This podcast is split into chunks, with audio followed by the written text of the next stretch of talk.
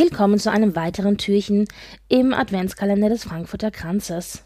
Ich habe für euch ein bisschen im Archiv gekramt und habe weitere Ausschnitte aus den verlorenen Folgen gefunden, von denen ich es schade finde, wenn sie niemand zu hören bekommt und die ein bisschen auch ein paar Themen behandeln, die wir sonst weniger prominent in unserem Podcast besprechen. Das sind zum Beispiel auch mal deutsche Celebrities, von denen reden wir eigentlich fast kaum, weil es ja nicht so viele gibt, die uns wirklich interessieren. Oder aber auch mal ein deutsches royales Haus. Oder vielleicht eben auch mal ein deutscher Celebrity, der sich auf der internationalen Bühne einen Namen gemacht hat. Ein solcher prominenter und auch extrem großer Exzentriker war Karl Lagerfeld. Über den haben wir uns auch unterhalten. Und obwohl der Anlass dafür kein schöner war, denn äh, die Aufnahme war direkt nach dem Tod Karl Lagerfelds im Jahr 2019, finde ich, dass es doch ein nettes Gespräch war, das ihr zu hören bekommen solltet. Deshalb in diesem Türchen jetzt ein paar Worte zu Karl Lagerfeld. Okay, also ich muss dazu sagen, Britt, entschuldige es bitte, ich greife etwas vor. Das war für mich ein Highlight an Kuriosität und überhaupt und sowieso. Karl Lagerfeld ist ja gestorben. Dazu kommen wir später noch. Aber niemand soll leer ausgehen. Und zwar vor allen Dingen nicht seine Katze Choupette die sage und schreibe 150 Millionen Euro vererbt bekommt. Somit die teuerste und wichtigste Katze der Welt. Und ich finde das ganz großartig. Also ich bin kein Katzenmensch, Hallo? ich bin ein Bei dem Hundemensch. Geld ich liebe bin Hunde. ich ab sofort Katzenmensch und kümmere mich um jede Katze. Ja, vor allen Dingen um Choupette, tollste Katze der Welt. Ich liebe sie und wenn sie ein Häuslein braucht, ich bin doch immer da für das Kätzchen. Nee, aber was, was ganz, wirklich ganz, ganz großartig ist, was ich gelesen habe, ist, dass er sich um seine treuesten Mitarbeiter wohl schon vor seinem Tod gekümmert hat und verfügt hat, dass jeder seiner Mitarbeiter, die also schon eine gewisse Zeit lang da sind, die sein Butler oder was weiß ich, also die Leute, die wirklich eng mit ihm zusammengearbeitet haben, dass die finanziell versorgt werden, um, wie er sagte, niemals wieder für jemand anderen arbeiten zu müssen. Das finde ich ganz, ganz großartig. Also, das mit der Katze ist ein Spleen, aber mein Gott, Karl Lagerfeld. Und ich meine, er hat die Kohle, aber diesen zweiten Teil, den fand ich richtig großartig und deswegen ist es mein Baby Yay. der Woche. Ja, also zu Karl Lagerfeld habe ich echt eine Menge zu sagen. Mhm. Wir heben's Aber auf, äh, ne? da hast Ja. du recht, das finde ich auch klasse. Und ich habe natürlich auch Bilder von Choupette gesehen und dachte mir so, ach mein Gott, das ist aber auch so eine Sahneschnauze. Also die hat so ein ganz süßes Gesicht auch. Da fällt es nicht schwer, sich um das Kätzchen zu kümmern. Ja, wobei ich bin ja eher, wenn, also wenn schon Katze, dann lieber so eine Bauernkatze. Weißt du, irgendwie sowas grau getigertes, rot getigertes, irgendwie kurzes Fell und gut ist. Ich meine, da mit Choupette, ich meine, wer seinen eigenen Butler hat, ist dann ist das auch okay, ne? Aber ich meine, wenn die hart, dann aber Halleluja, ne? Also das ist ja schon so ein viel. aber nichtsdestotrotz, tolle Katze, to ganz tolle Katze, wenn sie kommt. Jederzeit bei Sehr mir gut. Dann wäre das schon mal geklärt, was die Erbreihenfolge angeht. Genau. Ich wollte gerade sagen, wollen wir zu was Positivem kommen, aber wir kommen direkt vom Schlaganfall zum Tod. Also das ist auch nicht viel besser.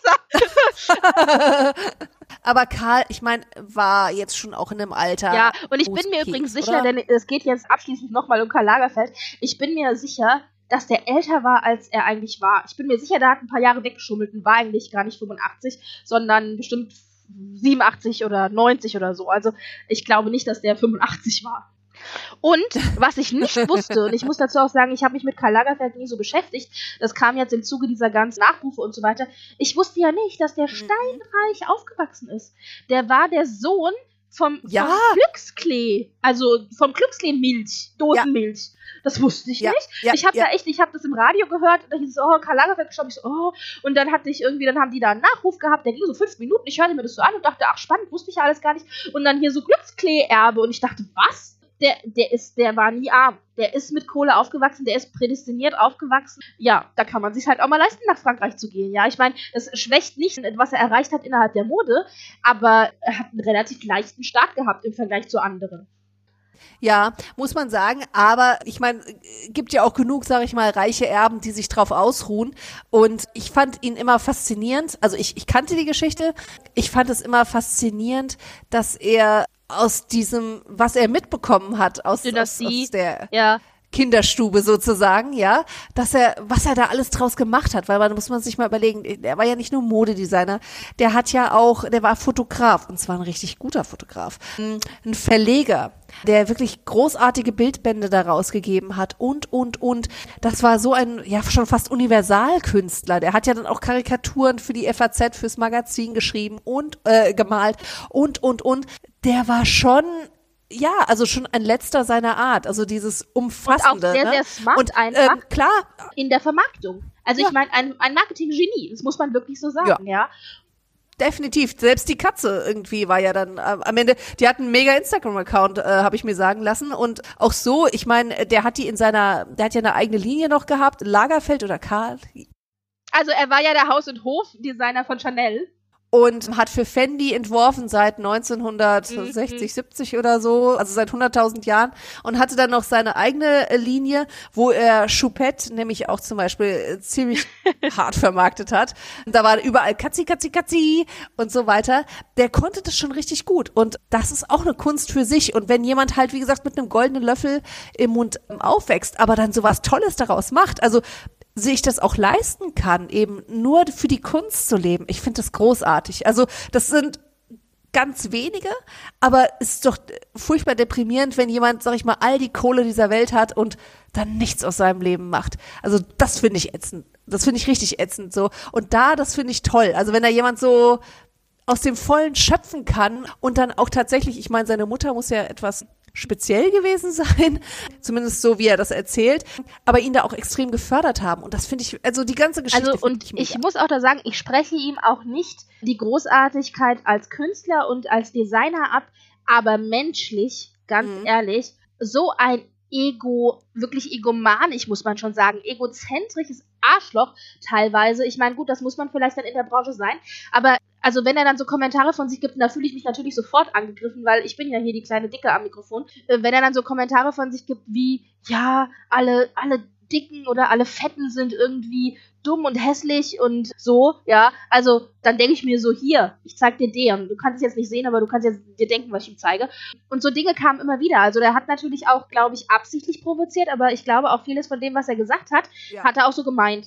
Und er hat einiges an Kommentaren abgegeben, wo ich mir gesagt habe, oh, nee, Junge, also das kann nicht dein Ernst sein, ja. Und da muss ich da tatsächlich, und da muss ich tatsächlich sagen, ich unterscheide hier den Designer von Menschen und menschlich ist es nicht meins. Sorry, aber ist äh, Exzentriker. Also anders kann man das nicht sagen. Und äh, nur weil er, sag ich mal, ein großartiger Künstler ist, heißt es nicht, dass er ein fehlerfreier Mensch. super schlau unbedingt immer ist oder ein Ja. fehlerfreier Mensch ist, ne? Aber ich meine, er hat wahnsinns Bonmots geschaffen wie äh, Stress kenne ich nicht. Ich kenne nur Straß. ich meine, das ist mega, ne? Ja, Das ist mega. Also ganz ehrlich, ehrlich das gesagt, ich hätte das gerne als stehen T-Shirt. haben. Das gibt's Ähm, irgendwo. Ja. Vielleicht noch mit Choupette drauf oder so. Das ist halt äh, so ein bisschen wie, äh, jetzt springen mir alle äh, Oscar Wilde-Fans irgendwie ins Gesicht, aber ich meine, Mhm. auch das war ein Idiot, ja. Aber äh, ich sag mal, solche Originale, die haben halt, manchmal haben die Treffer und manchmal denkst du halt auch, Alter, geh pennen, ja, das war jetzt gerade nicht so eine tolle Idee. Ich meine, der hat sich dann ja auch über Ja, also, ja. das- also, da waren schon viele Sachen dabei, Da wo du die denkst, noch die, nice, die, die, ja. die am wenigsten bemitleidens, äh, wie sagt man, die am wenigsten in Mitleidenschaft Ja. gezogenen, wahrscheinlich, aber ja. Ja, also, also ich sag mal so, wo gehobelt wird, da fallen halt auch Späne und ich sag mal, nicht alles ist Gold, was da äh, aus dem Mund kam.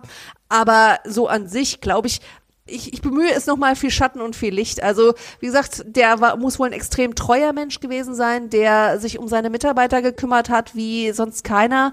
Äh, Der hat ja 1900 in den 90ern hat er seinen Partner verloren und hat danach nie wieder einen Partner gehabt und solche Sachen. Also gut, er war dann auch schon etwas älter und so, aber trotzdem, das, das sind schon so Sachen, wo ich sage, hey, also so ganz verkehrt war er bestimmt nicht, aber sicherlich nicht die einfachste Person. Also, äh, ne? Genau, ich glaube, so kann man es ja, vielleicht und man muss zusammenfassen. dann auch tatsächlich erstmal über 50 Jahre, 60 Jahre den Erfolg haben. Also das muss man auch erstmal leisten.